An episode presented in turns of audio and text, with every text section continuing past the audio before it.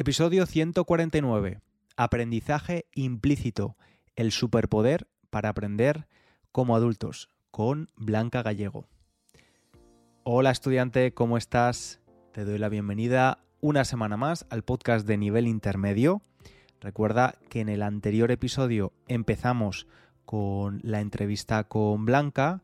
Tuve que dividir el episodio porque mm, era demasiado larga porque yo no dejaba de hacerle preguntas, le hacía una pregunta y luego me surgía otra pregunta más interesante con, lo que estaba contando. Así que en el episodio anterior hablamos de bloqueos a la hora de hablar, a la hora de escuchar, hablamos de motivación y lo que el Neurolanguage Coaching tiene que decirnos sobre esto. Y hoy vamos a hablar de lo que Blanca llama el superpoder para aprender idiomas como adultos. Y esto se llama el aprendizaje implícito y ella lo explicará mucho mejor que yo durante la entrevista. Te recuerdo que puedes leer la transcripción si lo necesitas y también usar las flascas de vocabulario de forma gratuita en la página web www.spanishlanguagecoach.com. Y yo te dejo con el episodio. Aprende mucho. Yo recibo muchos emails de estudiantes de nivel intermedio, ¿no? Que están en diferentes niveles dentro del nivel intermedio, que quizás están con, en ese plato, ¿no? estancados un poquito en, el nivel. Y yo les digo, pero mira atrás, mira que me estás diciendo que empezaste a estudiar español en 2020 y ahora me estás mandando una nota de voz por Instagram mm, utilizando un montón de verbos, un vocabulario muy amplio. Felicítate por eso no, no te, ¿no? Es, tendemos a eso, ¿no? A, siempre buscar lo que nos falta en lugar de, apreciar y apreciar y, abrazar lo que, lo que ya hemos conseguido. Imagino que estamos programados un poco mm, biológicamente así, ¿no? Bueno, el cerebro está constantemente en, escaneando por amenaza o recompensa, amenaza recompensa. Así que sí, estamos en, eso. Y respecto a lo que tú has dicho, ¿no? Esto de cuando estamos en ese plató, que hay veces que, que nos cuesta ver que estamos avanzando, hay una cosa que a mí me sorprende muchas veces y siempre me sorprende. Y es que cuando queremos aprender un segundo idioma, queremos aprenderlo a lo mejor en un año. O en dos años ya tengo que tener nivel C2. Pero si miramos la vista atrás y pensamos en cuántos años nos ha costado dominar nuestro idioma materno, no tiene ni punto de comparación. Nos puede llevar como 5 o 6 años eh, poder producir nuestro idioma materno sin ningún error y con complejidad. Eh, mi hijo ahora tiene siete años y recientemente dejó de decir eh, mm, cosas eh, como ayer decí en lugar de ayer dije. Claro, rompido, ¿no? Este tipo de cosas. Este tipo de cosas. O mm, hace poco, pues ya empezó a subordinar de manera más compleja, a hacer estructuras mucho más complejas y después de adultos queremos llegar y aprender un nuevo idioma en un periodo de a lo mejor un año, dos años, pero en contacto con ese idioma muy poquito tiempo, dos horas o tres horas a la semana. Entonces hay como que intentar poner en perspectiva también el, tiempo que invertimos. Hmm. Yo, las personas que escuchan este podcast ya saben que siempre pongo en cuarentena cualquier método que se llame, para aprender cualquier idioma, fácil, rápido y divertido. Siempre lo pongo en cuarentena y esto no quiere decir que no podamos disfrutar del proceso, como, como hemos hablado, pero toma tiempo.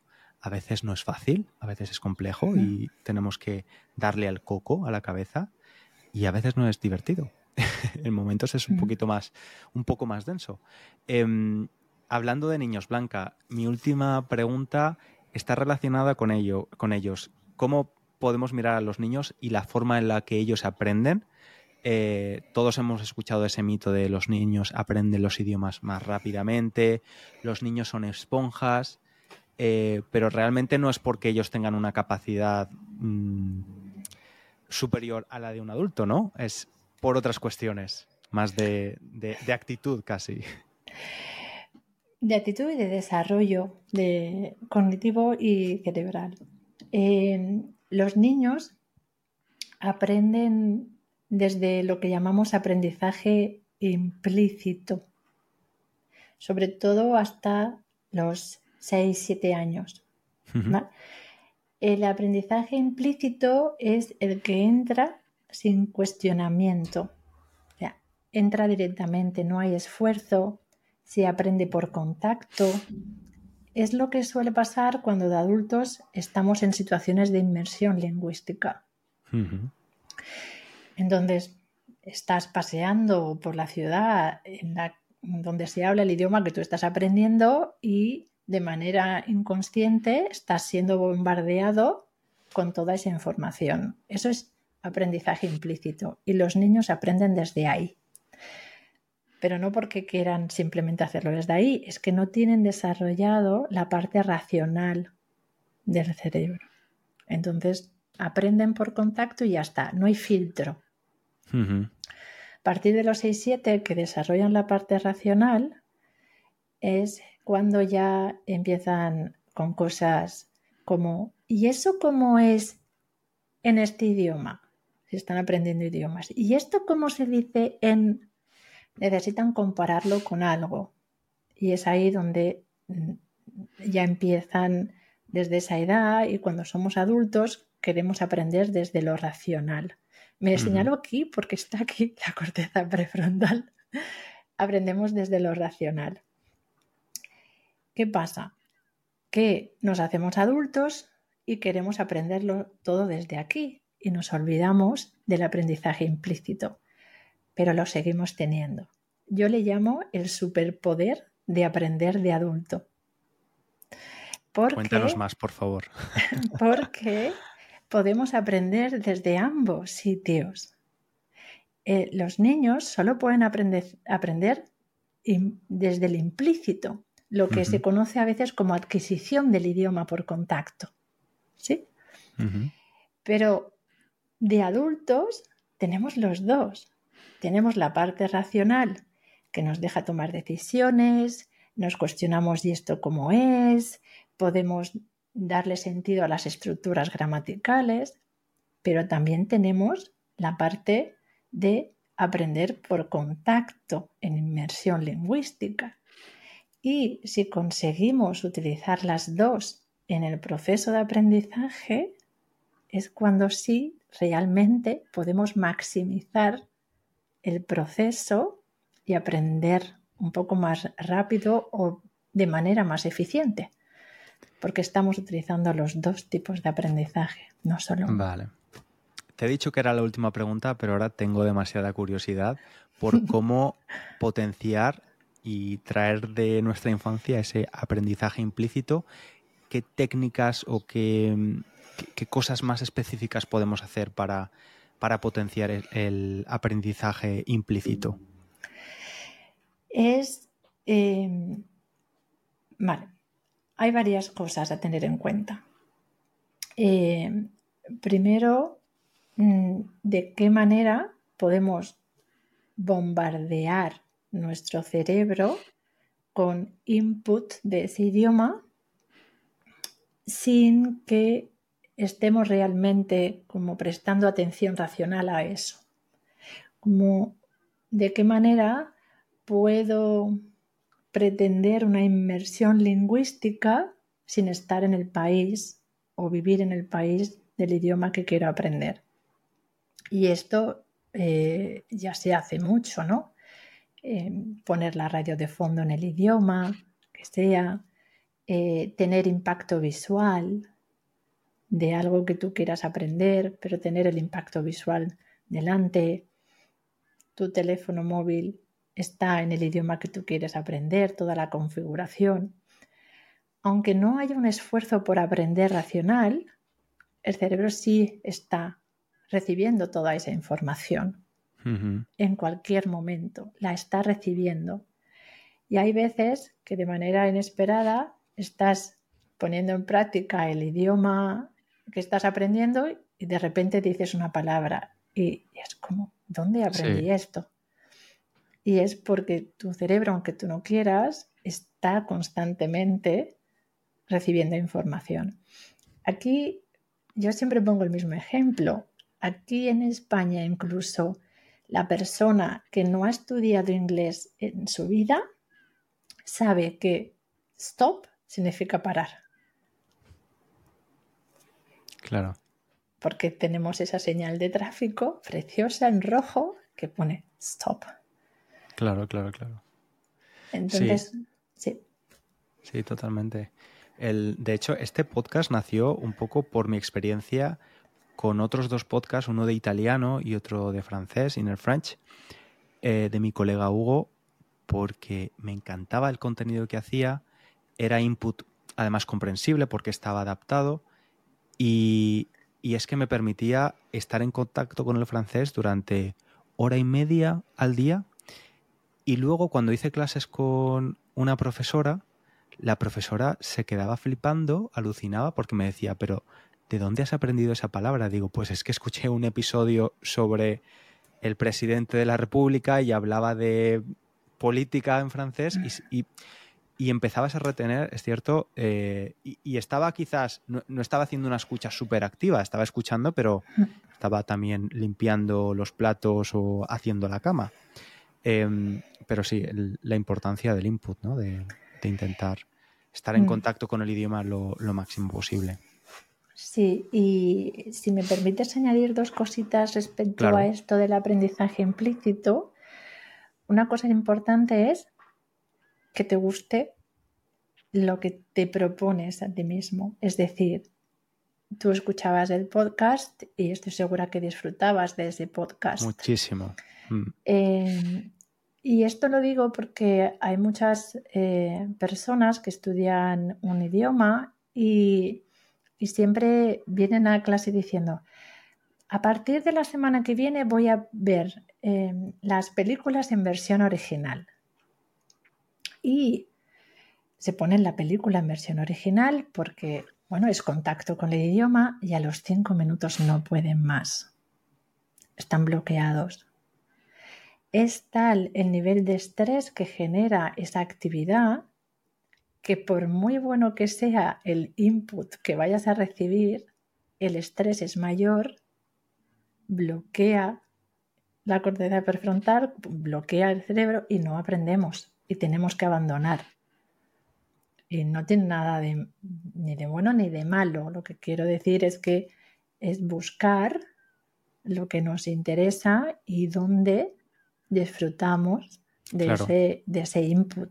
Que haya una complejidad que no sea ni demasiado fácil ni demasiado complejo como para estresarnos, ¿no? Sino que sea challenging, que, haya un pequeño desafío para que el aprendizaje se, genere. Sí. Y, respecto también a esto del, eh, del aprendizaje implícito, hay otra cosa muy importante que, intentamos eh, desde el Neurolanguage Coaching que nuestros eh, coaches lo consigan y es entrar en el estado de fluir o como se le conoce el estado de flow. No sé si has escuchado hablar de ello. Sí, sí, sí. Y lo he experimentado también. Pero no solo con idiomas, también estudiando econometría o matemáticas financieras de estar tan inmerso en esa actividad y absorbiendo, y sí, 100%. Y mm. es increíble. Y, ahí es cuando realmente el cerebro aprende eh, desde el implícito. No hay esfuerzo, se pierde la noción de esfuerzo. Es todo muy inconsciente. ¿Hay algún, porque pienso, por ejemplo, pienso en cuando yo estaba en la universidad y conseguí eh, meterme en ese estado de flow en, bastantes ocasiones, ¿no? Porque dejé un trabajo que tenía para centrarme en la universidad. Mi primer año en la universidad fue pésimo y en segundo tenía un montón de asignaturas que, que aprobar. Y recuerdo que me acostaba muy pronto, comía muy bien, hacía ejercicio, o sea, tenía una vida casi de monje para poder tener la mente centrada y, entrar en este estado de flow, ¿no? Que a veces también son circunstancias que, que, que olvidamos o no tenemos en cuenta. Si estamos aprendiendo cualquier cosa, necesitamos tener nuestra mente y nuestro cuerpo lo más relajado y descansado posible. Pero aparte de esto, ¿hay alguna una forma de, de invocar este estado de flow?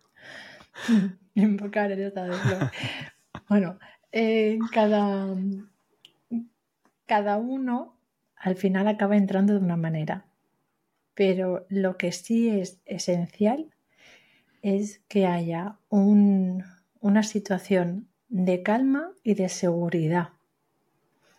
Y esto de la seguridad es muy importante, sobre todo cuando estamos hablando un idioma nuevo o estamos hablando un idioma que estamos aprendiendo.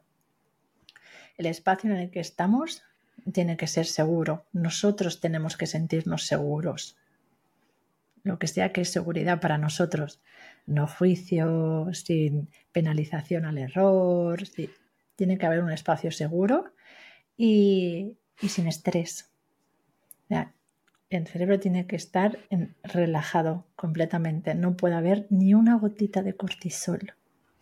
O sea, una sola gotita de cortisol inhibe por completo entrar en flow. Muy importante tenerlo en cuenta. Pues Blanca, no te voy a robar más tiempo, estaría preguntándote hasta las 10 de la noche, pero tenemos que parar en algún momento. Yo sé que haces formaciones para profes para que puedan eh, enseñar idiomas utilizando esta metodología.